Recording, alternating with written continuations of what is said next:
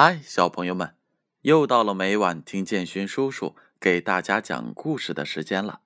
今晚建勋叔叔要给大家读《习惯启蒙故事》这本书。这本书是由中国纺织出版社出品的，编著是杨小黎。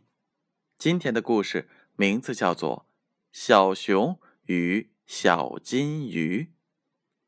一天，小白兔。小熊和小猴子在小溪边一起散步。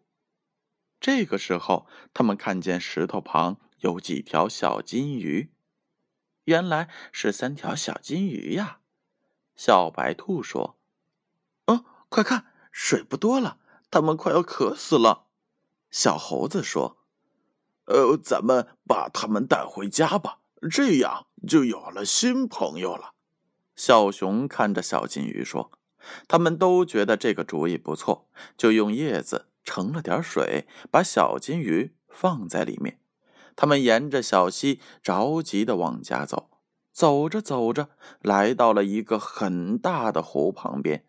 这里的水很多，我们把小金鱼放在这个湖里面吧。”小兔子建议道。你看，这里面还有其他小金鱼呢。小猴子指着湖说：“我看到了，在里面呢。它们在一起就不孤单了。”小白兔说着，将自己手里的小金鱼放进了湖里。小猴子也将手里的小金鱼放进了湖里，而小熊站在一旁不动。小猴子说：“你怎么不动呢？”呃，我想把它们带回家养。”小熊大声地说。于是，小熊将小金鱼带回了家，并把它养在了鱼缸里。可是，小熊发现小金鱼没有之前那么爱游了，而且有时一动不动，没有一点生气。肯定是小金鱼感到孤单。小熊，还是把它放到湖里去吧。”小猴子说。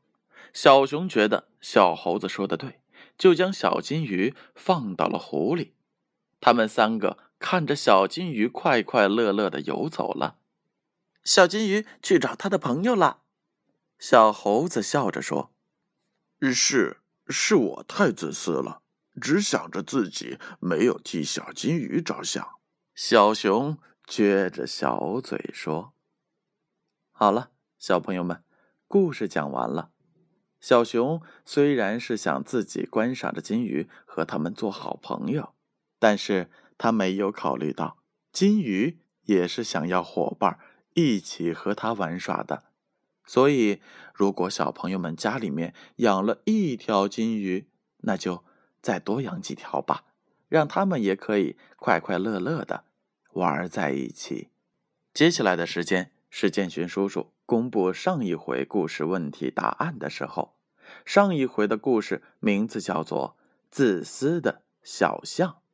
建勋叔叔一共问了两个问题。第一个问题，给小象盖新房子的时候，小牛在干什么？答案是 B，在运木头。第二个问题，秋天到了，小象为什么还不请大家去吃饭呢？答案是 B，因为小象觉得。大家会把身上的土带进屋，弄脏屋子。接下来是提问今天问题的时候了。小白兔、小熊和小猴子在溪边散步的时候看到了什么？A. 三条小金鱼。B. 三只小乌龟。第二个问题：小熊最后为什么把小金鱼放到了湖里呢？A. 小熊没有地方养。B. 小金鱼在鱼缸里太孤单了。正确的答案将在下回故事当中揭晓。接下来的时间，闭上眼睛，乖乖的睡觉吧。让我们明晚再见。